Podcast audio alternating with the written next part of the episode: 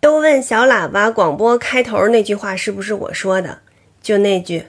小朋友，小喇叭开始广播啦！不是我说的。我们当时啊，在幼儿园的时候，就是给这个小喇叭里面录那个唱歌，比如说这个。这个就是当时我们录了两两个专辑，就把这个儿歌叫这个世界童谣精选，里边都是上幼儿园的时候您经常听的歌。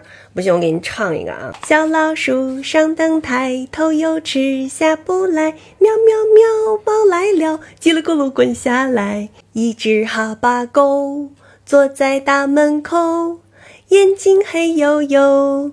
想吃肉骨头，还好多呢。有一首叫《放学歌》，这个是我独唱的。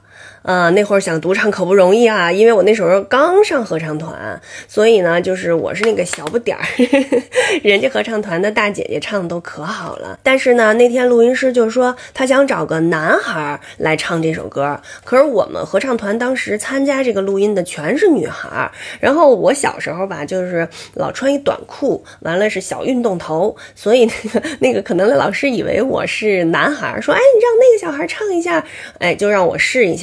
结果呢，我这么一试，他觉得这个声音还真的挺像小男孩的，所以呢，我就唱了这个放学歌的独唱。啊，怎么唱？功课完毕，太阳西，收拾书包回家去，见到父母敬个礼，父母对我笑嘻嘻。